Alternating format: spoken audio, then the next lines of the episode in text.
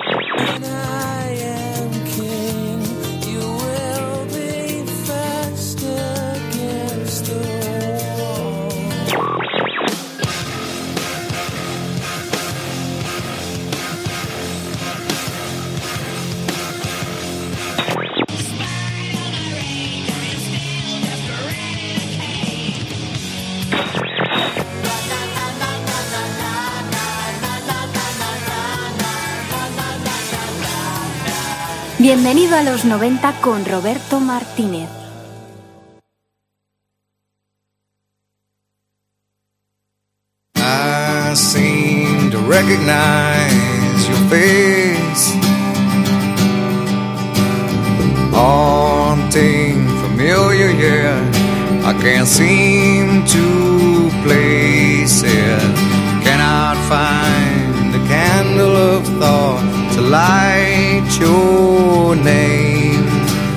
Hola, ¿qué hay? Sintonizas el 107.3 de la FM. Arranca, bienvenido a los 90. All these changes take place. En el programa número 211 vamos a hablar de Pearl Jam una vez más.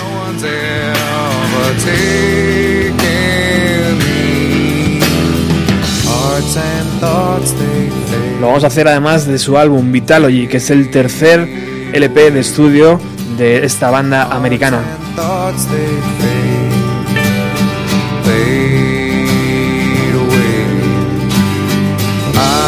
Se lanzó el día 22 de noviembre de 1994, cuando el sonido Seattle se desintegraba poco a poco.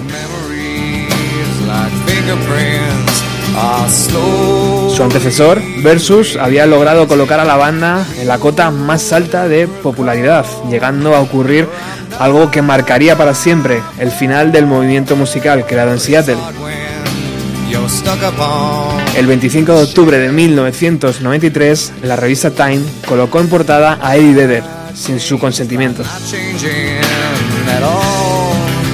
Le acompañaba un pequeño texto que decía, jóvenes rockeros enfadados como Pearl Jam dan voz a la pasión y a los temores de una generación.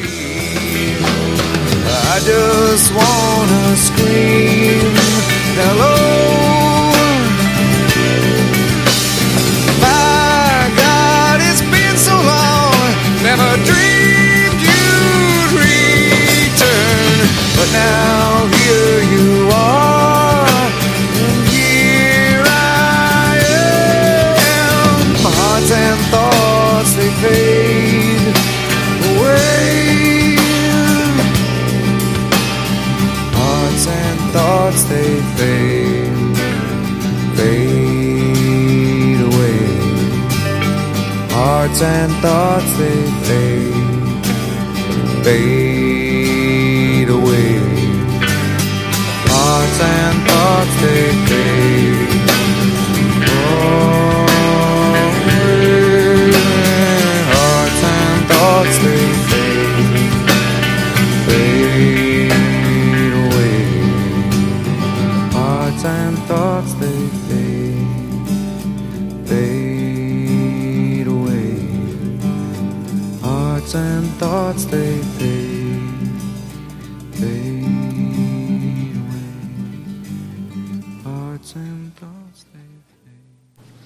Pocos meses después de aquella portada, el líder de Nirvana, Kurt Cobain, se quitaba la vida de un disparo en la cabeza.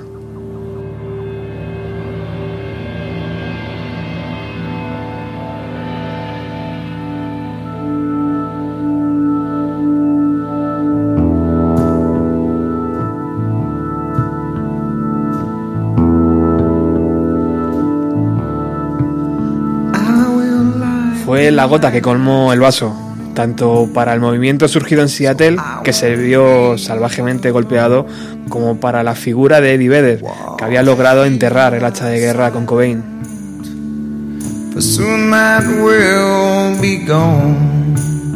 Oh. Para más Inri, justo un mes después de la muerte del líder de Nirvana, la banda comenzaría un juicio para tratar de romper el monopolio de entradas que tenía Ticketmaster. Terminaron perdiendo el juicio.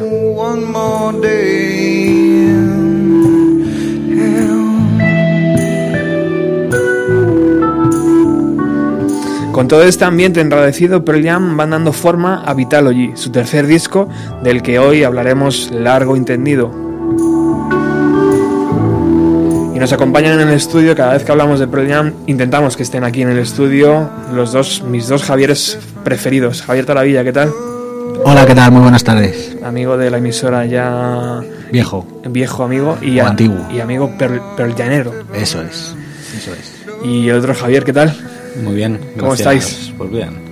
¿Sí? Un placer. Liaos, pero bien. Siempre, La- la siempre ul- sacamos un hueco para la- venir a hablar de estas cosas. La última, vez, la, Exactamente. la última vez que los Javieres y yo nos vimos fue hablando de Pearl Jam, ¿no? Exactamente. Sí. Exactamente, hablando del no code. Muy bien. Mm, ¿Del no code? No, No, no, no estuvimos hablando, hablando del no hablando de Eddie. Estuvimos Hablando- hablando, es verdad, es verdad, que hicimos un especial sobre Eddie Vedder y es verdad, y ahí estuvimos, ¿cierto? Bueno, contarme rápidamente qué significa este LP que tengo en las manos para vosotros. Pues venga, empieza tú, otro Javi. Bueno. Lánzate. Eh, ¿Qué significa? Eh, a ver, para mí es, digamos, lo que se denomina la trilogía clásica de Pearl Jam, por llamarlo de alguna manera.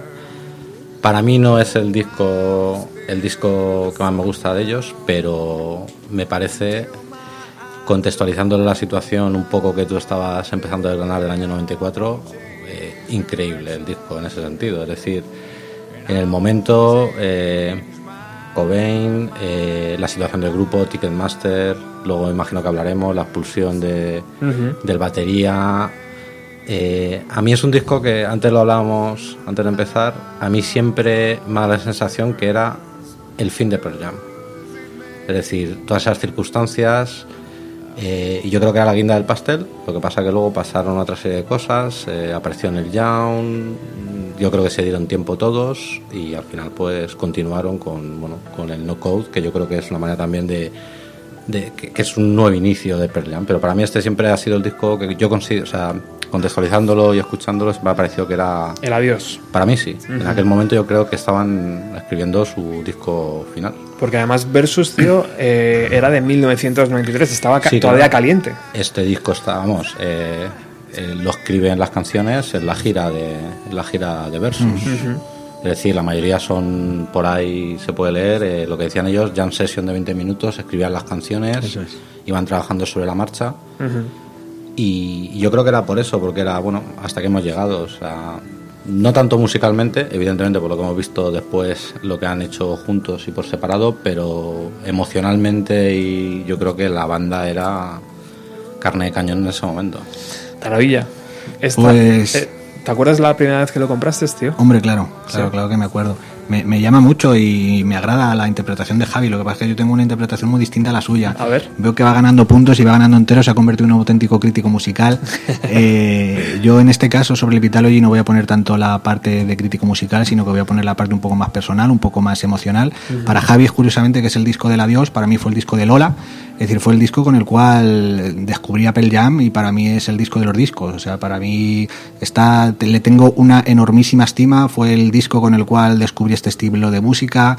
Fue el disco con el cual eh, me relacioné muy íntimamente, que que descubriera Apple Jam y que empezara a tener interés por Apple Jam. Y a mí a día, de hoy todavía se los pelos de punta cuando voy al, al libreto que tengo del año 94, del año 95 ahí con las paginitas un poco viejecitas que no le pase nada, absolutamente nada. Yo también quería decir que, de, entrada me quería disculpar porque todo lo que voy a contar hoy va a ser un poco, un poco impresionista en el sentido que sobre todo voy a, voy a, voy a hablar de las impresiones que me ha generado este disco, ¿no? Y entonces una de las líneas es justo esto, para mí fue un descubrimiento, venía de aquella época en la cual tienes, 90, tienes 14, 13, 14, 15 años, veníamos de aquel momento en el cual Green Day y Pearl Jam eran un poco los que a ciertas generaciones nos estaban inici- iniciando en el, en, el, en el rock and roll. Y yo recuerdo que la primera vez que escuché este disco dije, no tienen batería. Este es un disco muy poco potente. Spin de Black Circle y poco más. Pero poco a poco le, le- les fui, lo fui escuchando y lo fui reeditando.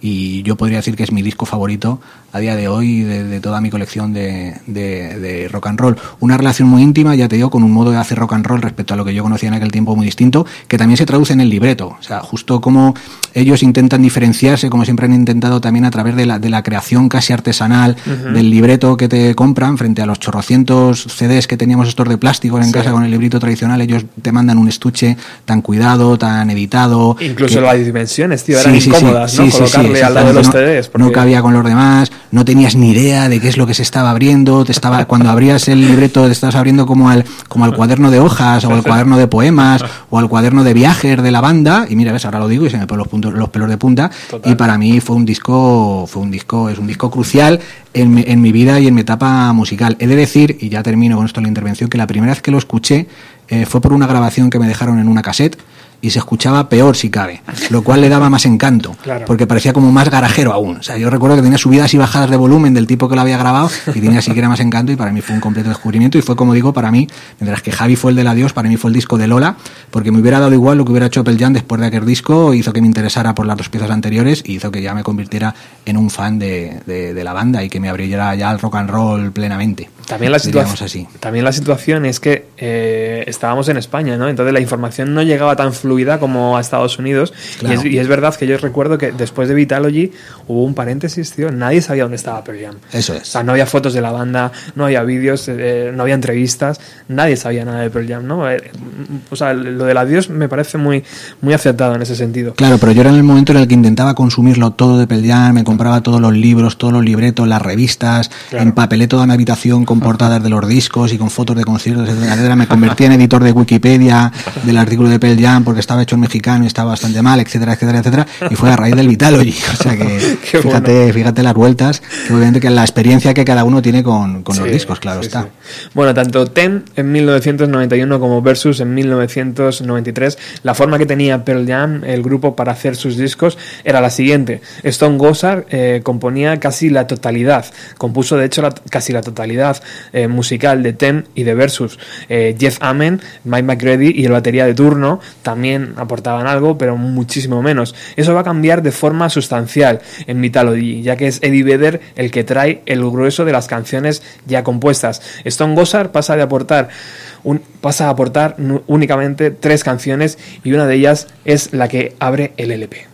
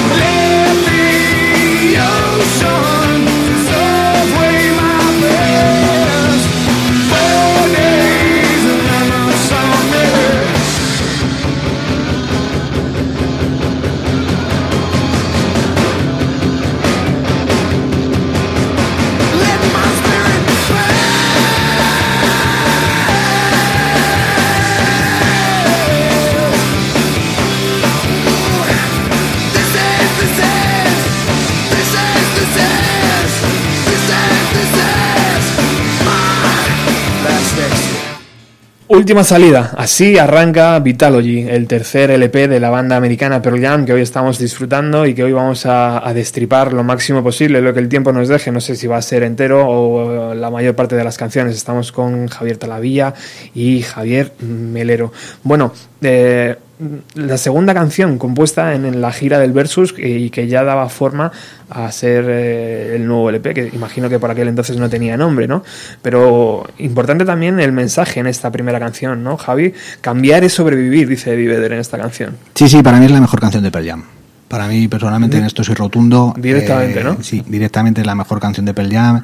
Eh, tiene una batería nuevamente eh, muy consistente, tiene la voz rota de Eddie Vedder como siempre, nuevamente repite con la estructura simbolista, ¿no? en la cual pues él habla de cosas a través de determinadas imágenes y, incluso respecto al Vitalogy, yo de siempre, el, sabéis que el anal- eh, Vitalogy significa el libro de la vida, eh, yo entendía todo el Vitalogy precisamente como, como una relación de los distintos de las distintas épocas de la vida en cada una de las canciones. O sea, comienzas con la última salida, es decir, comienzas con la caída al mundo, ¿no? Comienzas con el nacimiento, que es la última salida. Además, pues habla, hay una, hay una serie de referencias religiosas, ¿no? Habla de que Cristo también está muriendo, deja que el mar, deja que la mañana, deja que el sol me deshaga la máscara, habla de una resurrección a los tres días, pero luego dice que hay cuatro días porque nunca llega el sábado, que es una referencia judía, ¿no? Entonces yo entiendo, yo aquí hay una serie de dudas respecto a la, a la creencia cristiana, o en este caso a la creencia, o al menos a la referencia a la figura de Cristo, porque luego está Tremor Christ, que es el Cristo tembloroso, o el de Cristo temeroso, que es otra de las canciones del disco, y precisamente de lo que viene a hablar es de, de- de una persona que está en una situación en la cual ve que todo se va a la mierda y que la última salida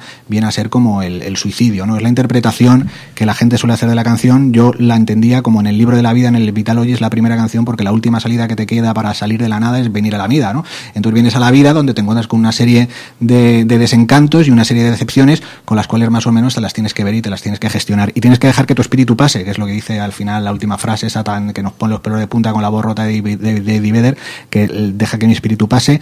Y, y esta canción viene a ser, eh, ya te digo, para mí el- el- la salida a una vida o la finalización de una vida, ¿vale? Como los dos, como los dos elementos. Y es para mí, insisto, la mejor canción, mejor que Spin the Baxter Gold, la mejor canción y mucho más enérgica para mí que Spin the Baxter Gold de, de Pearl Jam. Así se ponen los pelitos de punta. Es importante decir que la mayoría, el grueso de las canciones, si, si ocho, alrededor de ocho o nueve canciones, están escritas antes del suicidio del propio Kurt Cobain. Eso es, eso es. Porque, claro, ahora nos- es. hablamos de 1994 y el fan ¿no? de, de la música de Seattle puede decir, ah, vale, lo estaban Claro. escribiendo porque su amigo... Claro, claro. Yo entiendo que la industria ahí pondría en marcha su maquinaria y diría, para vender discos de Pearl Jam, lo que hay que decir es que Pearl Jam está hablando de Kurt Cobain en un disco, por tanto, al reclamo de Kurt Cobain la gente seguirá comprando sus discos.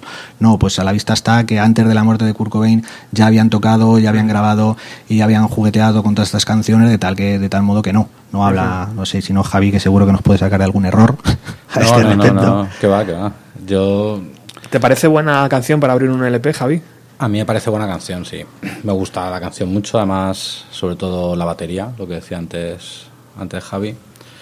Y yo esta, fíjate, esta canción lo hilo al discurso que da yo al inicio de que yo creo que estaban aburridos unos de otros. O sea, Ajá. de la situación de entre ellos y que... Y, y, bueno, para mí es un tema recurrente en el, en el disco, que el desencanto, para mí, en muchas ocasiones, y, y esta canción para mí también es un poco hilando a mi argumento anterior de que para mí esto conceptualmente igual en esa época era como, como su guinda del pastel, pues para mí era bueno, venía a reflejar eso, eso también. Bueno, Vitalogy nace eh, como vinilo. Eh, en homenaje además al ritual de sacar el LP ¿no? del estuche, al ponerlo, ponerla, colocar la aguja encima, a leer la amplia información que viene en el cartón, a ver las fotografías mucho más eh, eh, sin utilizar una lupa, que muchas veces en los CDs es, es prácticamente imposible ver los pequeños detalles. Eh, sale el día 22 de noviembre, como hemos dicho al principio del programa, y termina por agotarse cosa que era un momento peculiar, ¿no? Porque en noviembre del 94 el CD era el que, el que estaba eh, prácticamente cargándose el vinilo, estaba ya prácticamente muerto, y cargándose las cintas también, porque muchas, muchas personas ya empezaban a tener eh, dinero para poder comprar sus CDs. Es curioso, ¿no? Que, el, que la pista número 2 sea un homenaje al CD. Vamos a escucharla.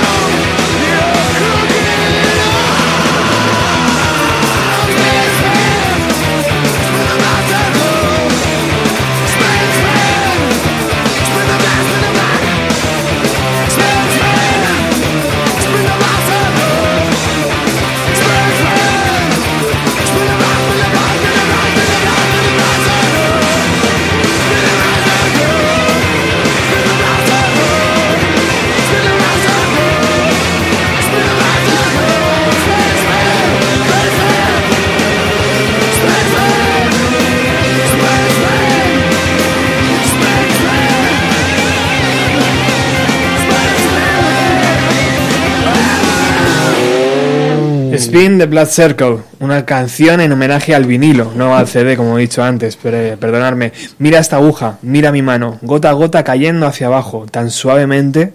Otra de las composiciones, además de Stone Gossard, la primera, última salida, y esta eh, arranca con. Y estas dos, estas dos canciones, el disco arranca con, con dos composi- composiciones de Stone Gossard. ¿Qué me tenéis que decir de esta canción, chicos? Es el, yo creo que es la, comu- la canción que hace de comunión ¿no? entre el Versus y Tem con, con lo, el estilo de Pearl Jam que todo el mundo estaba esperando, ¿no? entre comillas. O sea, nadie se esperaba que iban a, que iba a hacer un, un disco más tranquilo, ¿no? que la gente quería caña, tío, ¿no? Eso es, eso es. Le dieron un premio además en el año 96, le dieron un Grammy a la mejor canción de hard rock. Y sí, justo, volviendo a lo que yo comentaba al principio, yo que venía de escuchar grupos muchos más, grupos muchos más enérgicos, perdón, eh, recuerdo que esto, esto, esta, esta es la Este caña es que yo estoy buscando, ¿no? Entonces, claro, yo cuando era adolescente yo flipaba mucho con esta canción, he hecho karaoke con estas canciones y bueno, pues yo creo que si recuerdas en aquel, aquel concierto que estuvimos en el Palacio de los Deportes, pues cuando lo tocaron, pues obviamente fue un locurón porque todo el mundo enloquece, enloquece con esta canción. Y sí, la gente parece ser que hacía las interpretaciones de que tenía algo que ver también con las drogas, de que gira un círculo negro porque es algún tipo de, de anfetamina, algún tipo de sustancia, y no, es una cosa tan sencilla como, como que gira el, el disco negro porque es un, es un homenaje al vinilo, al formato del vinilo. Además, en el libreto, si no recuerdo mal, metían un dibujito ahí de un vinilo como, como con aspas, ¿no? Como con pinchos, Sí. si no recuerdo mal, de tal modo que, que sí. Sí. se hace alusión. Y claro. además viene un- una frase que a mí me divierte mucho que pone eh, un CD es como un mal ácido. Ah, claro. Es como un mal viaje, ¿no? De, de- de droga o algo así. Claro, ¿y cómo se llamaba el grupo este que tenía Eddie Vedder cuando era joven? Bad, Bad, Bad, Bad, Bad, ¿qué? Radio. Bad Radio. sí. Ah, Bad Radio, no Bad Acid, es verdad. Sí, sí, eso es. Pero mira, les luego le hicieron millonarios a fuerza de vender CDs. Los tíos. A ver. Sí. Bueno, o sea, quiero decir, el hecho de sacarlo en vinilo Sí, tiene sí, su sí. valentía, ¿no? Aunque solo fuera un durante un par de semanas y luego sa- sacará en el CD. Pero es que no hay otra forma de hacerlo. Y además lo que entiendo que sería muy espectacular del vinilo es el libreto mismo, ¿no? Claro, o sea, que en ese tamaño, en tamaño casi como si fuera, no es una 4, ¿no? No sé exactamente qué tamaño es el vinilo, pero pues exactamente este libro con las letras, con las fotos, con las imágenes, con todos los mensajes que hay incluidas en el, en el estuche, pues en, en formato grande, en formato vinilo. De hecho, yo lo tengo en CD, pero este disco es para tenerlo en vinilo, joder. Eso, ¿no? eso. Ahora que ya estamos currando y eso, ahora que hay que Sí, permitírselo, ¿no? Eso es, eso es. Bueno, Javi, ¿qué, qué me dices de esta canción? Canción redonda, ¿no, tío? Canción, sí, clásica. Absoluta de Gossard, tío. Ese riff de guitarra. Total, y sobre todo, de nuevo, para mí una característica, vamos, a mí no me personalmente de Pearl Jam, es un poco lo que decía Javi también, de este tipo de canciones en directo. O sea, lo que transmite esta canción, por ejemplo, en directo es que no se puede definir mejor. O sea, un subidón, un dejarse llevar. Y aunque es verdad que se ha lucubrado mucho la letra, las drogas y tal, pero a mí me parece una metáfora muy buena. El principio, mira la aguja, lo que comentabas tú al principio y tal, hilándolo muy finamente, porque al final esto es una adicción. La música, la música en, en sí misma puede llegar a ser una adicción. Y, y luego también el tema del vinilo y demás, y volviendo a lo del libreto, pues detallazos que tiene, ha tenido siempre Pearl para los fans y currarse esto al final y pues bueno, en la línea de pegarse con Ticketmaster para las entradas y al final, joder, dar valor añadido, es decir, oye, esto es música, pero te voy a dar más de lo que de lo que me exigen a mí mi compañía en darte, que Claro. y, y eso siempre ha sido muy de agradecer de esta gente. De hecho, eh, Pearl Jam siempre está relacionado con el cartón, ¿no? Sí, sí, totalmente. Ahora, vamos, yo no entendería un disco de Pearl Jam que los hay de plástico, Sí. pero no está, es una banda muy relacionada con el cartón, tío, con el, con el cuidar al máximo la presentación, Sí, ¿no? sí, sí, el estuche. Yo entiendo que ellos cuidan mucho el objeto que te entregan y el objeto que te dan. Total, tío. Entonces, sí, sí. Total, sí, sí, total. además que sabéis que gran parte de los trabajos de maquetación y diseño se los come el bajista, Sí, sí, sí. Que parece ser que tampoco se le da mal, o sea que bien, todo redondo, todo Sí, sí. redondo. Además, la edición que antes que estaba hablando eh, Javi, mm, yo creo que el tiempo mm, ha puesto, nos ha dado la razón, ¿no? O sea, Pearl Jam no es una banda de drogadictos, aunque han tenido problemas con las drogas, pero yo creo que en aquel momento, a lo mejor Mike McReady ¿no? Mike Te- McReady, tenía sí. algún problema. Además, Sí, justo en es. este momento, yo creo. Pero yo creo que Eddie Vedder, que fue el que escribió la letra, no consumía. y si consumía, pues bueno, sería alguna sustancia hachís a lo mejor, ¿no? Pero Claro, se pimpla una botella entera de whisky en cada concierto, ¿no? Vino. Pero- o de vino, Sí, sí, pero sí. sí, no, no consume mucho más. Bueno, hablando de Eddie Vedder, vamos con la primera composición 100% de Eddie Vedder. en un disco de Pearl Jam. Ah, perdona, perdona, Ey, an- ¿qué pasa, perdona, que te he colado. Eh, yo siguiendo con mi metáfora de que el Vitalogy es el libro de la vida, Spin the Black Circle, eh, viene a representar la energía de la infancia, que es muy enérgica y muy breve, que es lo que es la canción, porque esta canción sí que es la canción más breve del disco y la más enérgica como la infancia que se te acaba en un pispas. Muy bien. Ya está. Ahora sí, ahora vamos con la primera composición de Eddie Vedder para Pearl Jam, en el tercer disco, ¿eh?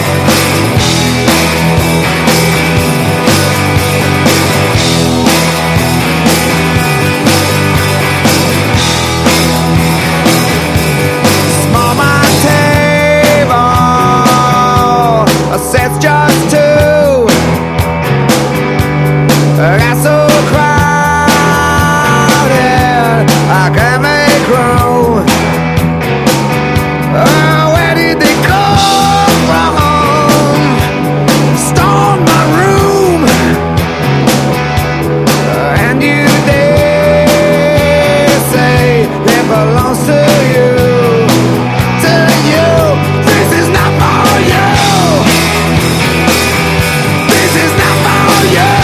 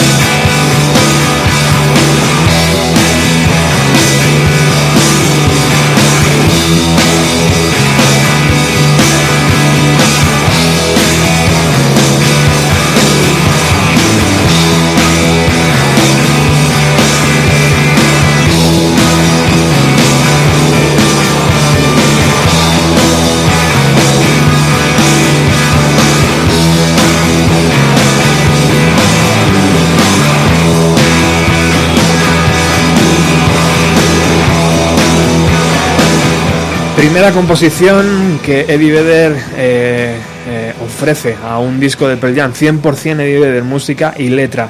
La banda en 1994 seguía en la gira promocional de Versus. Al mismo tiempo van escribiendo y componiendo material nuevo, como hemos dicho antes.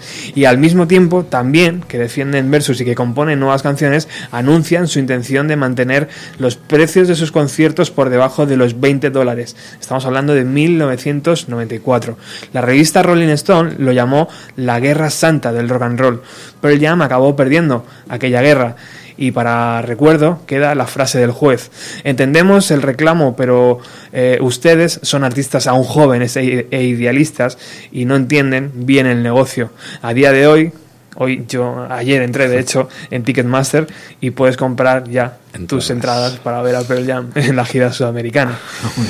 Bueno, aquello fue, aquello fue muy llamativo, ¿no, tío? Ahora habla- hablamos un poco de la canción, de la primera eh, canción de Eddie Vedder para Pearl Jam, pero aquello fue muy llamativo, ¿no? Como un grupo, posiblemente el más grande que había en ese momento, ¿no? En Sí. 1994, eh, decidía ir de frente en contra de una multinacional como Ticketmaster, que aquí por- no la conocíamos como la conocemos ahora, pero bueno, nos hacíamos una idea, ¿no? Eh, ¿Qué creéis que, que- que llevó a la banda a, a meterse de lleno contra algo así? Pues yo, según tengo entendido, les llevó a meterse el precio que ofrecían de las entradas de sus conciertos, que hacía que fueran privativos para muchos de sus fans. Simple y llanamente, al menos es lo que yo, lo que yo leí. Y sí es verdad que era muy llamativo que, claro, que un grupo que forma parte de la industria de la música, pues eso, que, que plantara cara de batalla a la industria misma, pues me era muy llamativo. Entonces, claro, yo, yo recuerdo que no entendías mucho, porque están en contra de los derechos, pero si no es gracias a los derechos no tendrán dinero, pero Claro. entonces no quieren que les vendan las entradas. Pero bueno, poco a poco yo fui leyendo, investigando y parece ser que se debía a eso, se debía al precio de las, de las entradas que vendían, que eran privativas. Tal es así que se cuenta anécdotas de conciertos en los cuales el propio Eddie Vedder y el batería que luego echaron en, en en las giras iniciales del Versus y del Ten y también del Vitalogy eh, salían a entregar, a regalar, porque no conseguían obviamente que se rebajara el precio de las entradas, salían a regalar a la gente que estaba en la puerta de entradas y, y tal y cual, a, a precio regalado se las regalaban. Y esa es la batalla que, que plantaron y la batalla pues que sí, que parece que perdieron. Hubo compañeros de viaje, ¿no? Como Metallica y otros tantos grupos que no les quisieron apoyar en el mismo bando. Bueno, el que, pero... el que se apoyó fue Neil Young, creo. Al final Ay, se, no sumó, se, sumó, se sumó al carro. No lo sé, no lo sé, no lo sé. Pero Neil. creo que eran minoría. Era un momento en el cual la industria no sabía entenderse más que a través de la venta de derechos y a, la ver de, a través de la, de, sobre todo del coste más o menos elevado de sus productos. Y a día de hoy, ¿no? A día de hoy eso es una cosa superada. Pero en aquel momento era llamativo, pues sí que un grupo se enfrentara a ello y ningún otro grupo, casi ningún otro grupo lo hizo en aquel momento. Claro está. ¿Y qué hizo eh, Javi para qué hizo Pearl Jam, tío, a partir de ahí? ¿Siguió con Ticketmaster o se organizó su propio tour? Se organizó su propio, su propio tour, ¿no? Salas, pequeñas, intentó, pero al final lo que dices tú, volvió, volvió por el aro. A mí, la batalla de Ticketmaster, eh, yo creo que es también sinónimo, o sea, para mí lo que significa es que eh, ellos mismos estaban viendo que se estaban convirtiendo en lo que no querían convertirse, es decir, la portada, lo que decías antes, portada del Times, eh, manejándoles como querían manejar, o sea, evidentemente hablar de, de temas de pasta y tal, pues al final es complicado, pero imagino que esta gente diría, coño, yo llega un momento que tengo ya más pasta de la que puedo gastarme y yo lo que quiero hacer es disfrutar haciendo la música, no que me manejen, no que hasta que me digan quién puede venir a mis conciertos y quién no puede, puede venir a mis conciertos. Claro. Y, y- y eso también es, es eso, o sea, es representativo yo creo de muchas letras del disco, lo que decía de lo que habla esta canción y demás, pues es eso, al final es gente joven, coño, que quiere tocar y quiere, ellos también han tenido que ir a conciertos y, y han querido ir a conciertos y han podido y quieren que la gente vaya. Sí, porque en el 20, en el documental, salen explicando que ellos han sido jóvenes y que entendían que a sus seguidores muchas veces les exigían un sobreesfuerzo, ¿no? Para Claro. pagar más de 20 dólares la, la Claro, entrada de sus conciertos. eso es, eso es. Y eso enlaza justo perfectamente, como dice Javi, con el título que, de la canción. Bueno, con el título y con el contenido de la canción, que es Not for You, esto no es para ti. Tanto la industria musical no es para ti, joven, porque te están expulsando porque no tienes dinero, como para mí, grupo, que como dice Javi, ya quiero dedicarme otras cosas, este rollo de la industria tampoco es para mí, o incluso las piezas que yo compongo no es para ti, industria, ¿no? Entonces ahí hay muchos, muchos no son para ti intercruzados que funcionan perfectamente en esta canción. Bueno, Y- ellos dejaron claro que no querían formar parte de la industria en el momento que no hacen vídeos, ¿no? También. Ah, o sea, de hecho, para sí. este LP no concedieron entrevistas, no dieron información a los medios, ¿sabes? Era como una cosa súper rara, ¿no? El grupo más grande del rock en ese momento. Claro, claro, lo, lo cual ahí, si volvemos a mi experiencia individual del Javi aquí que tenía 14 años, le daba más misterio. ¿no? Claro, tío. Es que era...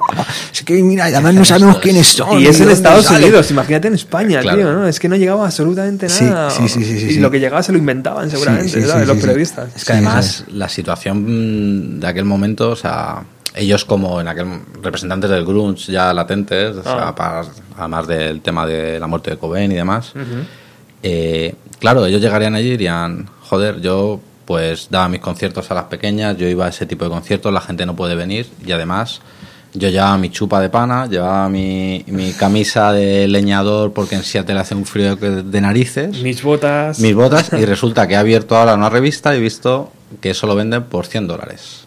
O sea, yo creo que también ese fue un momento posiblemente de reflexión de decir, ¿hacia dónde va esto? Claro. ¿Hacia dónde va esto? O sea... Claro, y eso enlaza con lo que todo. tantas veces hemos comentado de que el punto de inflexión del Vitalogy para que luego el no-code redirija en su carrera hacia Claro. una cosa un poco más Sí. calmada, etcétera, etcétera. Porque hay muchísimos fans que no entienden ese cambio de actitud, ese Claro. cambio de música. O sea, que entienden que eh, Tem y Versus, eh, el tercer LP, deb- debía haber seguido por ese camino, ¿no? Y hay muchos fans que se, se han despegado de la banda a partir de Vitalogy. Ajá. Y que luego a lo mejor han, han reconectado años después, pero ¿creéis que es- ese punto fue tan, tan fuerte para, para que el fans de la banda dijeran, no, a mí ya no me interesa Pearl Jam"? Sí, yo lo creo. Sí, ¿Sí? sí, Sí, porque sí. al final es música, ¿no? Y si te gusta determinado estilo de música, igual el cambio, pues requiere un esfuerzo. Es decir, a todos nos ha pasado que pues, cuando escuchaste la primera vez el no code, seguramente, a menos que Sí. si no estás iniciado por ahí, que decías, Sí, bajón. joder, ¿qué es esto? Quiero Claro. decir, y requiere un esfuerzo Ahora lo vemos en la distancia. Claro, ¿no? claro, En el- claro, lo ves en la momento- foto global, Sí, pero sí, sí. requiere un esfuerzo de acercarte, de intentar entender, joder, esta música. Claro. Y bueno, incluso puede que no te guste y ya está, pero, pero llegar a seguir siendo fan en el sentido de toda la trayectoria y demás requiere un esfuerzo. Sí, y, sí. Eso es, Y eso claro, es. hay gente que igual pues tampoco está dispuesta, es. quiero O sea, decir, es como todo. Pearl Jam te daba, te daba buenas canciones y buen material, pero también te exigía, ¿no? Sí, O sí, sea, claro. no, cual- no cualquier oyente valía para Claro, ser seguidor es, de Pearl Jam. eso. ¿no? Y este disco no es un disco para nada fácil. Exacto. Es un disco muy, muy complicado, con unos altibajos, con unas extrañezas rarísimas, Sí, sí. que ya escucharemos y analizaremos un poquito. algunas canciones que te sacan de que, quicio, sí, que que no hay, que no hay quien se las trague y otras que son auténticas joyas. Este, yo, yo al menos termino esta canción, esta canción que precisamente habla de la juventud, pues nuevamente en el libro de la vida está la canción que representa la juventud, tras el nacimiento y la infancia, que han sido las dos primeras, Ujú. pues esta que no es para ti, es el paso ya a una juventud un poco más madura. Yo he encontrado esta mañana, Javi, eh, una anécdota sobre esta canción que dice que también se fue escrita porque eh, eh, Eddie Vedder recibió una carta de un fan explicándole que había violado a una A una chica tía, sí. con una canción o una música Sí, de Sí, ellos. Sí, yo también leí algo de ello, pero que parece ser que era una historia bastarda y que no, Así que no, era real. No, no, no. Si es que no lo que tiene internet, tío, Claro. no vale para nada.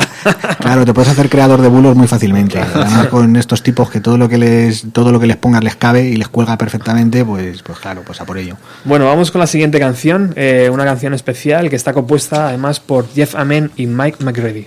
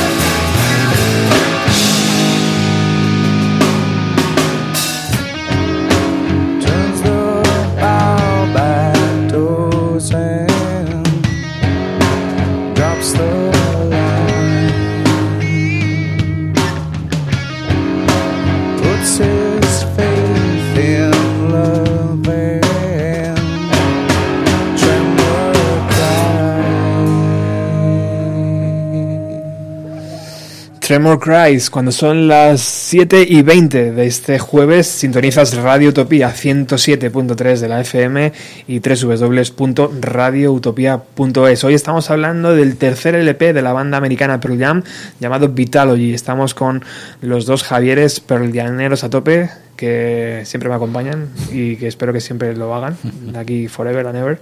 Bueno, tercera canción de, compuesta para, esta, para este LP, según he estado leyendo, eh, Tremor Cries. ¿De qué habla esta canción, Javi? Pues te, te, voy a dejar chafado porque es de justo con The Whipping, es de las dos canciones que no te puedo hablar de las letras. Oh. De esta porque esta mañana intentando hacer memoria no me he acordado de nada y ahora como estábamos charlando no lo he podido escuchar en detalle. Pero eh, recuerdo que a mí era una canción que me, me, dejaba inquieto pues porque eso es un Cristo tembloroso. Eh, y pues precisamente pues sí habla, recuerdo que, que, insinuaba imágenes sobre justo sobre un, sobre un Cristo que pone su fe en el amor y sobre una persona que pone su fe en el amor, etcétera, etcétera y, muy inquietante, es una canción inquietante, enlaza con lo que volvemos al, tema de la canción primera, enlaza con, con esas referencias que hace una máscara, con esas referencias que hace a que se resucita los tres días, que no hay sábado, ¿no? que hay referencias judías y demás. y, y lo que, uy, perdón, que me voy. Y lo que sí me llama la atención es que leía leía recuerdo que decían que en algunas en algunas de las partes esta canción recuerda ritmos de los Beatles cosa que a mí no me recuerda de ninguna de las maneras. No es que yo sea un experto en los Beatles pero y lo he leído en varios sitios no ¿Ah, sí? y, vosotros como sé que sois expertos viteleros pues pues comentaréis si no queríais comentar otra cosa en la canción. Yo coincido con Javi. Estaba ahora de verdad que estábamos de charla pero estaba lo mismo pensando joder ¿Cómo le puede recordar a alguien esto a los Beatles? A mí, desde luego, no. Tampoco es que sea un, un experto de la materia, pero vamos. No, yo de esta canción es así alguna cosa de comentar, más de la letra, más de la, de la canción. Que esta canción ya tocaban en la gira del Versus. Empezaron a tocarla ya ahí. Es decir, en el, lo que comentábamos antes del proceso creativo de este disco, Jam Session, tal, pues me puedo imaginar perfectamente de dos, dos días antes haber escrito la canción, haber haber acoplado lo que fuera y además que es un buen test. Ya en un directo empezar a tocar cosas para el siguiente disco siempre ha parecido una cosa muy valiente de los grupos que lo hacen. Fíjate, mientras estaba hablando Javi, creo que puedo entender que se parezca algo de los Beatles en los acordes de guitarra, tío. Hay, una canción que, se llama eh, See So Heavy de los Beatles. No sé en qué le pega esta, no recuerdo ahora, que es uno de los últimos que tiene ese arpegio de guitarra así un poco así raro, tío, que te hace un poco... No sé. Pero bueno, al margen de eso, eh, una canción que, es muy querida por los fans de la banda, eh, en la letra dice, incluso los océanos, más pequeños consiguen grandes olas, tío. O sea que... Em, otra cosa importante de este Vitalogy es que el día 17 de abril Dave Abrucese, ¿se dice así? Sí, sí, sí, sí, vale, Tocaría su último concierto como batería de Pearl Jam. Poco después sería invitado a salir por diferencias artísticas. Al parecer, eso del sexo, drogas, rock and roll, chicas, coches y tal, le, iba bastante, ¿no? Que al resto. Le iba mucho más que al resto. Yo, vamos, la versión que conocía yo siempre ha sido esa. Es decir, eh, él tenía otro rollo distinto, él le gustaba el rollo de estrella de rock y y la banda iba en otra dirección, posiblemente alejada de los excesos y, y bueno, ahí decidieron cada uno tomar su camino, ¿no? El propio Dave declaró eh, semanas más tarde, después de que le echaran, jamás acepté la lucha contra Ticketmaster, no guardo resentimiento, pero durante mucho tiempo me he sentido herido y furioso. O sea, que él estaba de acuerdo en cobrar a los chavales 40 dólares o 50. Fíjate, pero sí, yo había leído eso, que era uno de los que salía con Eddie Vedder a regalar entradas de discos. O sea que, no sé, habría que preguntarle. sí, Eso... Ah, recientemente ha sido arrestado. Ah, sí. El, otro día me topé con una noticia de que había sido arrestado por la policía de Los Ángeles por posesión, creo, algo así. Yo la única... Estaba vendiendo discos piratas, ¿no? la única pista y entradas. La única pista que tenía de él es que eh, tocó con Guns N' Roses, creo. Sí, grabó un disco, yo creo, pero de esta etapa última, me parece. No, tampoco soy muy fan de Guns N' Roses, pero me suena, me suena que tocó con ellos. Y el adiós de Dave significa el hola a Jack.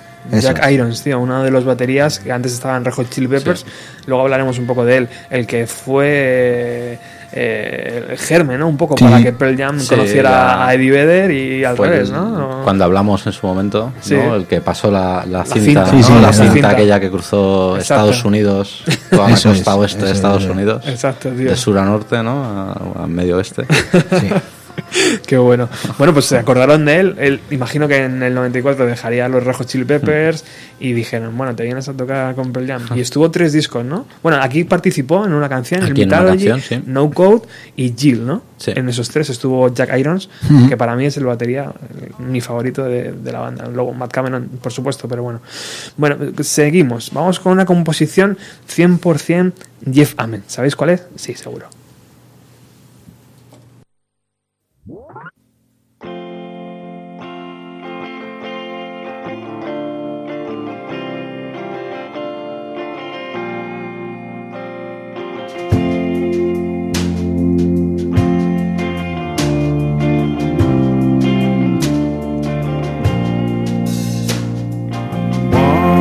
Divided, nothing left to subtract. Some words when spoken can't be taken back. Walks on his own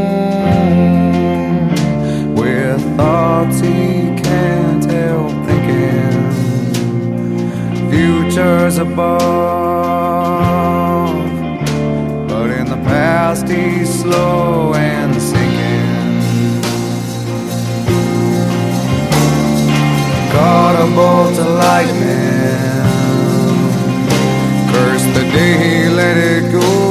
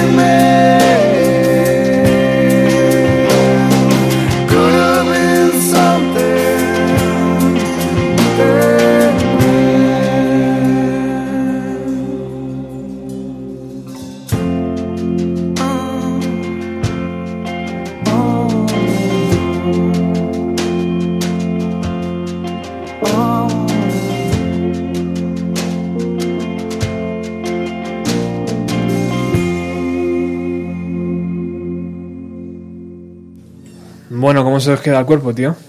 Pues, pues así, recogidito, Hace- recogidito. ¿Hacía cuánto que no escuchabais esta canción? Así tranquilamente, sin ninguna prisa.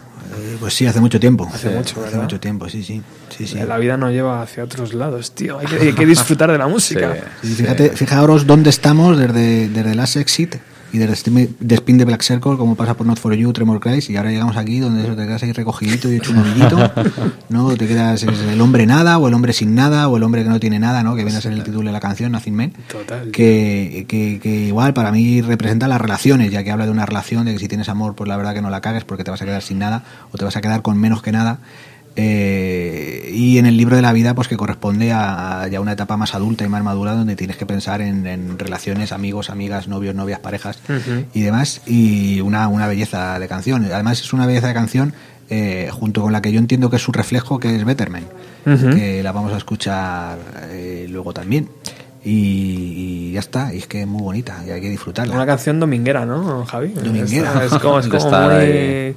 muy slonely, tío, muy tranquilita, ¿no? Yo la anécdota que tengo de esta canción es que es, se le entiende perfectamente en esta Sí. canción Mm, sí, hablar, el, según está vocalizando, algo muy difícil. O sea, a mí me ha costado de siempre mucho entender a, Ujú. a Vedder, las letras, cómo alarga Sí, las sílabas las sílabas y demás. Y en cambio, esta es una letra que yo me acuerdo cuando, bueno, no es que maneje especialmente bien en inglés, pero cuando lo manejaba todavía menos, me encantaba ponérmela porque era. todo. macho, esto- esto ¿Cuánto ya- sé? ¿Cuánto ahora sé? sí, ahora sí que sé inglés.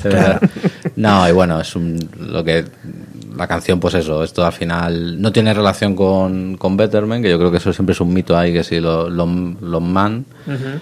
Yo creo que pero- sí, luego lo hablamos. Sí, yo, yo con lo que vi hablado de esta canción es con Black, por ejemplo. O sea, ¿Ah, sí? yo creo que veo una relación intrínseca de esta canción con, con otro clásico, con Black. Ajá. Las Qué letras y, y- y todo, yo creo que es parte de una historia. Yo creo que hay muchas veces que cuenta historias, bueno, no de manera tomada con una canción, sino con entrelazando canciones. Ajá. Y a mí, por ejemplo, esta me parece la continuación de, de Black. Ajá. Bueno, pues luego hablamos de, de- Sí. de- yo mi tesis es la relación con Betterman. Aquí hay una mujer eh, que le quiere, pero tampoco lo tiene claro. Hay una mujer que quiere sentir, pero no no lo tiene claro, que quiere dejarle ir. ¿no? Y luego en Betterman, pues, pues escuchamos y Eh, analizamos. En el libreto, muy cerca de la letra de, de Nothing Man, de esta canción, viene un mensaje del presidente Clinton que dice algo así. Estoy indignado por los disparos al doctor David L. Gam, que realizó, que realizó abortos. Al firmar esta petición estoy exigiendo la intervención federal en este problema. Algunos manifestantes pro vida van más allá de la protesta verbal contra los médicos y los profesionales que practican abortos y las mujeres que se lo solicitan. Estas protestas en numerosas ocasiones se han vuelto violentas. Varias clínicas han sido incendiadas y ahora varios doctores han sido asesinados.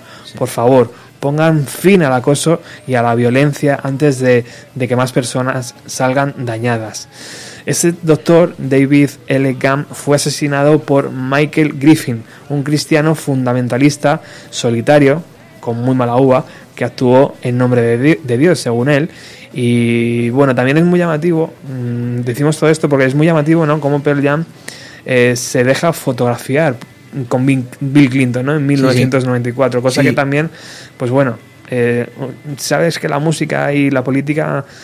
mm, Bueno, en Estados Unidos no. no debe ir de la mano, pero allí es que son Sí. otra historia, ¿no? Sí, eso es, eso es. Y es verdad, verdad, muy buena anécdota, porque es verdad se me olvidaba que los Pearl Jam siempre han sido muy pro Sí. en este tema, es decir, siempre han sido muy pro aborto y han defendido el derecho a abortar, y es verdad, es verdad. Se me olvidaba que justo que en el libreto viene una carta de Bill Clinton hacia los pro-life hacia los pro vida precisamente hablando de este tema yo recuerdo también imágenes de, de conciertos de Eddie Vedder con camisetas alusivas al tema no tanto alusivas al tema del asesinato o al tema alusivo al, a Bill Clinton sino el tema alusivo al aborto entonces eh, nuevamente otra parte más de la vida no otra otra parte más de la vida la concepción si quieres concebir y tener descendencia si no lo quieres si tal cual si eso cohibe tu libertad si no si hay un derecho por encima al que debes tener tú etcétera etcétera no un, un tema en el cual eh, A día de hoy todavía está Claro, claro. Candente. Claro, claro, y es verdad. Y es verdad que es muy, muy buena anécdota, muy buena anécdota, de verdad que en el libreto ahí viene. En el, eso fue en el 93. La muerte de este doctor hizo que un año después eh, la ley de libertad de acceso a clínicas se firmara en mayo de 1994 por Bill Clinton, donde se prohibían, se prohib- prohibían perdón, sobre todo tres cosas. El uso de la fuerza física, la amenaza y la obstrucción física eh, interferir, intimidar a cualquier persona que intente entrar en una de esas clínicas. Esa Ah. ley se firmó el año 1994, justo un año después de que el doctor muriera. Bueno, estamos escuchando varias canciones de, de fondo, ya nos ha entrado la prisa, porque ya vemos el reloj aquí como ¡guau! se nos va a acabar el programa. Entonces, bueno, vamos a ir. Esta, por ejemplo, Pride 2. Oh, macho, esta hay que escucharla. Déjala, déjala que suene.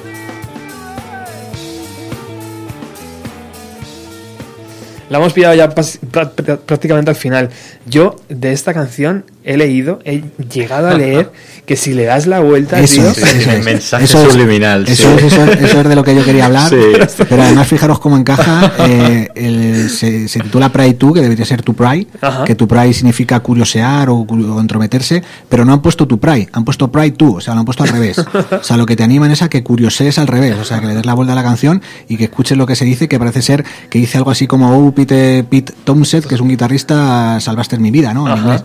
El guitarrista de los Who. De los- Exactamente. Entonces eso es lo que parece ser que dice que, que dice al revés. Entonces pues pues es una de estas una de estas canciones extrañas y difícilmente comestibles de las que de las que hablábamos también al principio que no encajan o que son de difícil encaje con las canciones que veníamos escuchando antes tan redondas y tan enteras. Una canción que además es una es una es un deletreo del, del- de la palabra privacy y dice que privacy que, li- que la privacidad is priceless to me. O sea es una cosa eh, que, que no tiene precio para mí, ¿no? Parece ser que aquí nuevamente hace alusión Eddie Vedder al tema que le, le molestaba, que al ser una serie del rock and roll, pues claro, no tenía lugar a la privacidad y a la intimidad, ¿no? Y, y, pues eso, pues debe ser que, que para buscar intimidad se metía y escuchaba a Pete Townsend y es lo que le, Y lo está, que está le salvó la vida. está demostrado, tío, que, es- que si del... La verdad que no.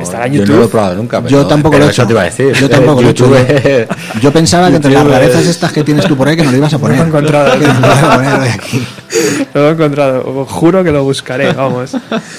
Bueno, eh, nueve de las 14 canciones, antes lo hablábamos, eh, que componen Vitalogy estaban ya compuestas antes de la muerte de Kurt Cobain. Pero yo, Vitalogy e Inútero siempre, yo creo que han ido un poco de la mano, ¿no? Incluso en sus diseños. Mientras que en Nirvana vemos las figuras de anatomías femeninas o incluso una, un hombre embarazado, viene en la parte interior de, de Inútero. En Vitalogy se, re- se recrea un libro de medicina de los años 20. Eso es, eso es, que nos ha Eh, olvidado decirlo. En el, en el eh, en internet, en Facebook, hemos encontrado además el libro. O sea, se puede comprar sí, a día sí. de hoy. ¿Ah, sí? Es un, Sí, es sí, un sí. tomo así de gordo, tío. De medicina. Con las mismas letras, exactamente las mismas, De tío. hecho, guay. tuvieron historia. ¿no? Por el copyright y Sí, sí, sí. demás. y demás. imagino. Sí. Sí, sí, sí, eso sí, pero yo no sabía que se podía conseguir por ahí. se puede comprar, tío. Ah, Cuesta guay. 35 euros en eBay. Lo puedes Hostia, conseguir. hostia, qué curioso. Vendrá con los mismos dibujitos que Claro, viene, claro. claro, de enfermedades Seguramente. que viene aquí en el libreto. Seguramente en el libreto, al margen de las ilustraciones médicas, nos podemos encontrar con eh, escritos de Bill Clinton, como hemos leído antes, las radiografías de las muelas de Eddie Vedder también Sí, aparecen por ahí en el año 1992. Todo aquello lo dio forma y vida Joel Zimmerman, que es un artista que dio eh, pues vida a este a este mm, embalaje, ¿no? Para Vitalogy. Bueno, vamos con una de las canciones favoritas de Melero. ¿Por qué? Eh, bueno, Corduri, ¿no? Es, sí, es lo vamos a poner entera ahora. Sí. Mi favorita, no una de las favoritas. o sea, esto cada, entiendo que cada canción tiene su momento y yo me quedé enamorado de esta canción la primera vez que la escuché en directo. O sea, Ajá. no sé por qué, fue de esto que igual que otras canciones me inspiraban, pues Spin the Black Circle, lo que decíamos antes, saltar y votar, The Evolution, eh, cosas más lentas, el momento de recogimiento, balada, tal. Esta es, no sé, es, es- mi canción musicalmente me parece una canción tipo de, de música de rock igual más ya igual una orientación una mezcla entre lo que era antes como un rock más más pausado. Eh, detalles de la letra eh, el fondo que es volver a lo que decíamos antes o sea por ahí está la historia de que la, la inspiración de esta canción era la historia de la chupa de pana ¿no? de 12 dólares en un garaje a de segunda mano a 650 dólares en Beverly Hills. Un poco un poco todo o sea no sé es hay Además- veces que las cosas gustan porque sí Sí, también es decir, además es en la edición que tienes entre las manos viene Sí. la versión eh, alternativa, que es una versión... ex- está- está- Ah, esa es la normal, ¿no? Bueno, Sí. es, es la versión alternativa que, que han decidido incluir en el, en el 20 años, en la edición 20 años que tiene Javi en sus Sí. manos y que, y que es preciosa. Es un poco más grande además que la habitual. Sí, Eh, el CD otra y que vez. tiene una versión alternativa sí, del Corduroy. este- Sí. Esta edición Uy. trae tres canciones: eh, Betterman, guitarra, órgano solo, eh, una versión alternativa de Cordury y el Nothing Man. Eh. Además, el Cordury en directo es muy distinto también a la versión que toca en estudio. Es, no sé, es mi canción. O sea, Pearl Jam. Bueno, pues vamos a ponerla. Una canción 100% compuesta por Eddie Vedder. Suena así.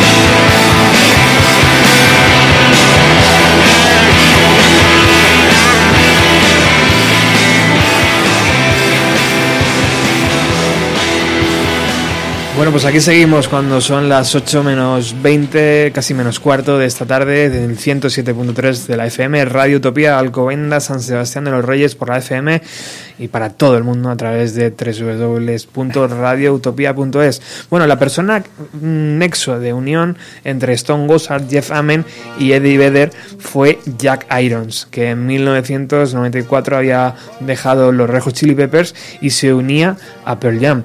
Allí llega justo al final de las sesiones del Vitalogy y participa en una canción que tiene dos títulos diferentes, aunque es la misma.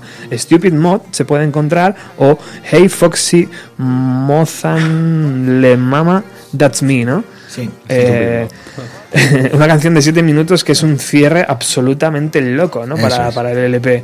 Stone Gossard dice que cuando llegó eh, Jack Iron, dice, llegó al final como un soplo de aire fresco. Es un hombre de familia y todos nos llevamos muy bien con él desde el principio. Vino para tocar la batería y para ayudar, ¿no? O sea, Stone Gossard también es que las tira muy bien, ¿no? Porque Ah. está diciendo que el otro era un, Sí. era un pieza y que no ayudaba un poco. Y este que vino enseguida. Bueno, estamos escuchando eh, esta canción de fondo. Standing, sitting. Bach, ¿no? O Bug, o cómo, cómo es esto. Eh, Bugs, Bugs. ¿Y, y qué es esto, Javi? Bichos, bichos. Bichos.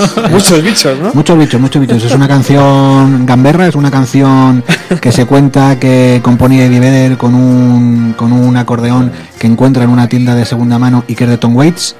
Y, y de lo que habla después que él está en su habitación y que le invaden los bichos, que le invaden los bichos. Puedes hacer referencia a lo que a lo que queramos que sean los bichos, ¿no? Si lo relacionamos con la canción anterior, con Corduroy, con Pana, Ajá. parece ser que, que, que Corduroy habla de que no quiero, no quiero coger aquello que me quieres dar, que habla un poco también nuevamente del tema de la fama, habla de la relación de una persona con millones de personas. Eh, y esto pues, podría ser un poquito la relación como Gamberra o la, relación- o la, la continuación, perdón, Gamberra y continuación infantil, la cual hay una serie de bichos que se me meten por todos sitios, por la nariz, por la boca, por los ojos, y esto es insufrible. Y es, y es otra de esas rarezas muy extrañas que nuevamente frente a canciones redondas y tan buenas como Sí. las primeras que hemos escuchado, pues que con 15 años te dejaban así de medio lado, Esto- esto con el es. culo torcido. Claro. Y decía, claro, ¿qué es esto? Pero bueno, luego se le coge mucho cariño y es una canción, una canción, eh, pues sí, entre inquietante y, divertida. a veces, sí, ¿no? Sí, sí, sí, porque, como- porque es repetitivo, completamente repetitivo el acordeón, la entrada del acordeón, siendo que aquí, claro, luego se pasó el ukelele y, y ya está, y es una canción cuanto menos, cuanto menos llamativa. Un poco curioso, ¿no? Porque en 1994 el grupo más grande de rock seguramente eran ellos, ¿no? Sí. A la par que Metallica y bueno, este tipo de bandas, pero mm, ¿cómo se permitía, no? Claro, este tipo de es- lujos, es que, tío, en sus es- es discos. que podría decir, es que meten unas mierdas en sus discos, ¿sabes? Abiertamente, porque tienen tres o cuatro canciones que, que- ¿de qué va? ¿De qué va esto? Pues Claro. esta es una de ellas. Imagínate al de, Como Pride 2. al de la productora. Claro, diciendo, ¿qué mierda me estáis pasando? esto- ¿Estos de qué van? O sea, Claro, salen a protestar ahí a decir que cobran muy caro las Sí. entradas. Y encima me quieren meter aquí, Aquí un acordeón, una canción infantil con un acordeón. una canción acústica que viene después y la paranoia final. Sí. Pues Siete, siete minutos de sí, paranoia, esto- tío. No la vamos a escuchar, no, la final, No. pero vamos a hablar un poquito de ella. Sí, mira, mira, escucha esto.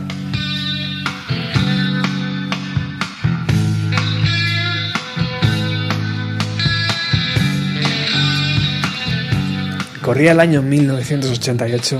Podríamos empezar así la historia, Pero ¿no? esta es la versión de Betterman Pop. Sí. Pero esta no la pusiste ya. Sí, para Sí, tuyo. sí, sí, sí. Mira, mira. Bueno, es que era Eddie Vedder, en verdad. Sí. Bueno, Felipe Costello, que es un colaborador y amigo del programa, quería hablarnos también de esta canción y antes de que se acabe el programa sería bueno ponerle. Así que vamos a darle el espacio que merece Felipe. todo, queridos oyentes, Vitalogy es uno de los discos que, quizá sin estar al, al nivel de Ten para muchos, eh, es una auténtica maravilla dentro de la obra de Pearl Jam y dentro de toda la década de, de los 90, por muchísimos motivos. Eh, en primer lugar, por supuesto, por sus canciones, pero también eh, por cómo lo, lo secundaron con su imaginería, con, con todo el, packaging que le llaman ellos, ¿no? El- la línea visual del, del CD, eh, de donde se extraía, algo de lo cual pues eh, se está hablando a lo largo de este programa, por supuesto, y también, sobre todo, por lo bien que encajaba, y os lo digo en primera persona, ¿no? Cuando, cuando eres un adolescente en, en los 90, en esa época, te hace pensar que un disco, incluso editado en vinilo, en una época en la que los vinilos no estaban atravesando su mejor momento, eh, editado además en, medio de las continuas guerras de, de Pearl Jam contra la industria, contra la venta de entradas, contra tantísimas cosas, a pesar de ser un disco tan, tan a contracorriente en muchos sentidos, eh, nos caló, nos caló hondo a todos. Tenía canciones eh, de rabia, canciones duras, tenía canciones, por supuesto, autobiográficas. Y ese es el caso de la canción de la cual os quería hablar esta tarde, que es Better Man.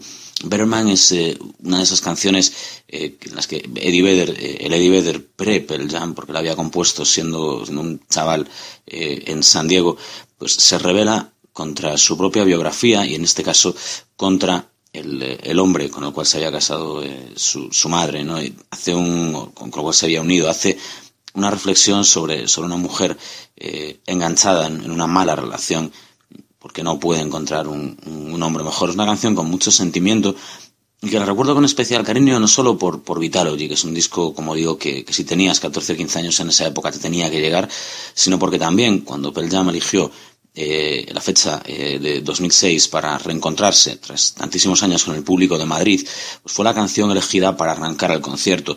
Y os voy a contar así en plan abuelo cebolleta cómo fue la historia. En realidad en ese concierto los teloneros eran Wolf Mother y yo me los perdí. Estaba esperando eh, a la gente que venía con nosotros, uno de ellos, mi amigo Rubén, Rubén, un, tipo que es un fan absoluto, devoto de todas y cada una de las canciones de Pearl Jam. Eh, tan tarde se, se, produjo nuestra entrada que todavía no había empezado, pero faltaba poco. Nos fuimos a comprar un, unas cervezas y cuando estábamos en la cola, estas colas horribles que no sabes muy bien cómo, cómo o cuándo te van a atender, oímos un, un, primer acorde de guitarra, salimos disparados, dejamos todo allí, ni cerveza, ni, ni cola, ni nada. ¿Por qué? Porque empezó a cantar eh, Eddie Vedder y solo llegó a, a, cantar un par de frases, porque como escucharéis ahora, todo, todo, todo el público eh, se le unió y dejó que, que, la, que la audiencia eh, pues, eh, expresara la canción eh, por él. Al menos toda la primera estrofa. Fue, la verdad, un momento sobrecogedor, una de esas cosas que te hacen reencontrarte más de 20 años después, eh, con uno de esos, perdón, más de 10 años después, se me va a mí la memoria, con uno de esos eh, discos, eh, con uno de esos momentos ¿no? de, de tu vida. Y tanto fue así que cuando acaba esa primera estrofa, cuando él se, se pone ya a cantar el, el resto de la canción, se crea una ovación, no sé muy bien si hacia Pearl Jam, si hacia nosotros mismos, todos los que estábamos allí, por recordar eh, una vez más, más que nada por la, mayoría de, público de nuestra edad que había allí, pues ese momento tan especial. Esos momentos que solo bandas como Pearl Jam son, son capaces de hacer. Seguro que en Vitalogy, el disco del cual se tocaron unas cuantas, eh, hay muchísimas canciones que, que, nos puedan hacer sentir de esa manera, simplemente por el poder evocador, ¿no? de, de recuerdo de una canción. Pero el caso es que Betterman fue para mí eh, una de esas canciones fetiche en un primer momento y que se volvió mucho más fetiche después de haber visto ese milagro ¿no? en, en, en, un, en una sala de conciertos, en este caso en el Palacio de los Deportes, porque a veces la música tiene esa, esa capacidad ¿no? de, de ponernos a miles de personas a cantar con absoluta devoción una, una canción que cuando se compuso no teníamos ni idea de a qué se refería, de quién la hizo, de cómo estaba, y sin embargo, cuando la escuchamos, todos, en mayor o menor medida, nos identificamos con aquello, tal vez porque éramos adolescentes en los 90, tal vez porque Pearl Jam y Eddie Vedder tienen esa, esa capacidad. Os dejo con ella, no me entretengo mucho más y, por supuesto, os deseo que disfrutéis de todo el programa.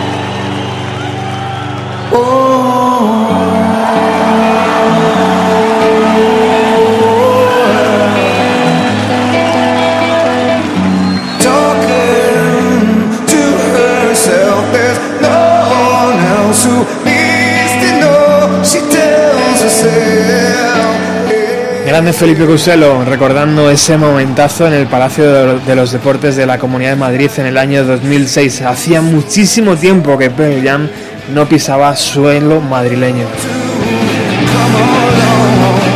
Y teníamos que esforzarnos, teníamos que hacerle llegar ese mensaje. Yo creo que Eddie Vedder lo recibió de muy buena mm, forma.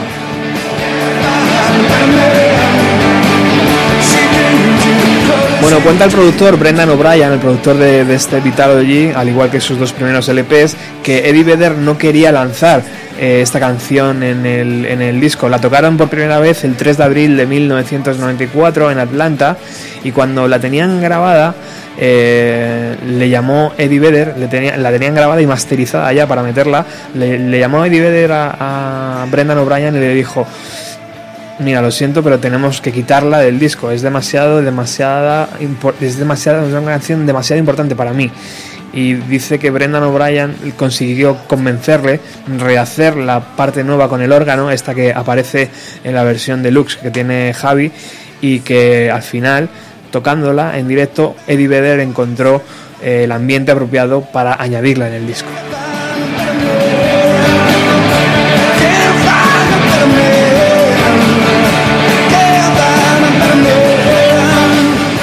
Un clásico al instante, ¿no? Una canción que hemos escuchado en 1988 y nos gusta, que Sí. hemos escuchado en versión demo nos gusta, en, en directo nos gusta, en el LP nos gusta, tío, ¿no? Un clásico al instante de Pearl Jam, reconocible 100%, ¿no, chicos? Ah, sí, sí, sí. O sea, Vedder, Vedder en estado puro, podemos Sí, decir, sí, ¿no? ¿Qué, dice, ¿Qué dice la letra, Javi? Aunque antes eh, Pues- Felipe explicaba un poco. Sí, sí, pues habla de una relación abusiva, habla de una relación de una mujer que sueña en rojo, que sueña en azul, ¿no? Ujú. nuevamente con símbolos para representar sentimientos y que pero que no puede encontrar un hombre mejor y pues, de tal modo que, que continúa con él. Y parece ser que sí, justo lo que decía Felipe, que la, la letra eh, o la historia parece ser que guarda relación con Alive y que habla pues de- de- del, del padre bastardo de Eddie Vedder que él no se enteró hasta que tenía 13 o 14 años que era el padre adoptivo y que pensaba que era su padre.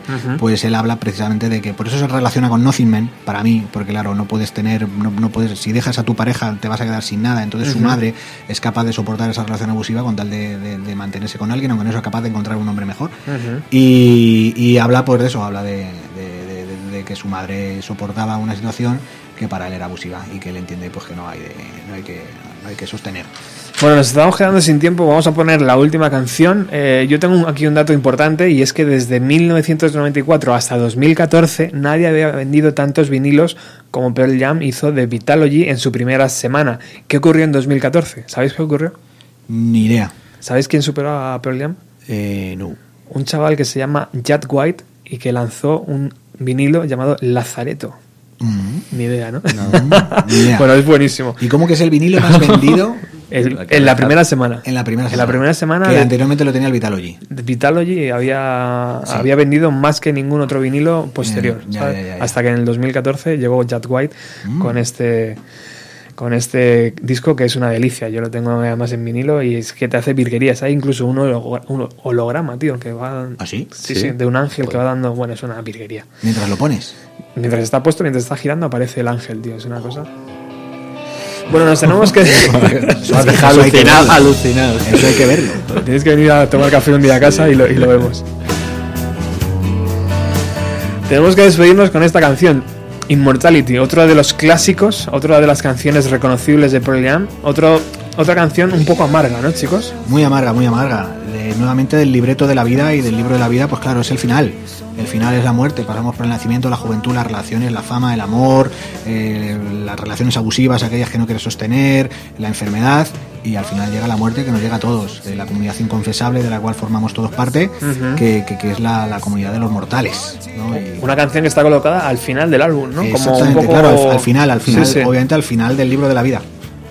Y después del libro de la vida llega el Hey for Man's Sí. de Mama Than Me, que es el caos que hay después de la muerte, que hay por, pues, por la eternidad, en la eternidad en la cual ya eres gusano. El éter, ¿no? Claro, exactamente, en la cual ya eres gusano y ya has pasado. A mí me llama mucho la atención de esta canción, eh, también volviendo al libreto, volviendo al estuche, salen unas imágenes de indios y demás, y Sí, después para sí, mí sí. también guarda relación, al igual que con Eida Vanita, que no la hemos puesto, no la hemos podido escuchar por tiempo, Mm. pero que guarda relación pues por también por cierta tendencia eh, de, de- de interés pues por la cultura indígena de los indios norteamericanos por parte de Pearl Jam y por parte de Eddie Vedder, Ujú. que también es una de las cosas de las cuales eh, yo creo que relaciona a Eddie Vedder con Jim Morrison, que era, que era admirado por él y que también era una de las cosas que mantenía a Jim Morrison, la admiración o la preocupación o el interés, mejor dicho, por las culturas indígenas. Pues esto, pues la inmortalidad, ¿no? Incluso creo es- que es creo que es eh, Sitting Bull el que sale, Toro Sentado es el que sale en la Ujú. foto de la que sale en el libreto. Y es que además Y eh, es es- una estamos canción- hablando de Seattle, que tiene una plaza dedicada al jefe Seattle, al jefe Ah, del indio sí. Seattle. Ajá. O sea, que es que es la hostia. Sí, sí, sí, sí. sí. O sea, Una canción que te dejaba, te dejaba igual, te dejaba muy descolocado. Te dejaba muy descolocado y te dejaba con el ánimo por los pies. Pero bueno, pero muy bonita. muy bonita, Aquí sí muy- podemos vincular a- tal vez a Kurt Cobain o o no, no tampoco, ¿no? Está No lo sé. Lo podríamos hacer para vender discos, ¿no? Normalmente, Para vender pero- programas. Claro, pero siendo sinceros, yo creo que no. No, de hecho, Yo creo que no. Yo creo que el, esto Eddie sí ha hablado de esto. Y ha dicho que no. De hecho, esta canción la tocaron también en la gira antes. O sea, ya estaba compuesta Sí, antes estaba también. compuesta antes y Vale, tal. vale, vale. Y lo que sí, sí, sí, yo creo que ha comentado alguna vez Eddie es que se cambió la letra en algún momento para cambiar eh, al principio de la canción y decir la mejor venganza es vivir. Y eso siempre. Como yo creo un que es una alegoría, exactamente, un Ajá. recuerdo a. En lugar de decir que la- el espacio vacante o que la vacante es la, la palabra, ¿no? Eso es, eso es, Ajá. cuando dice justo las primeras, eh, lo que decían Ah, era pero no la mejor venganza es vivir. Y yo creo que es una referencia a, a Kurt.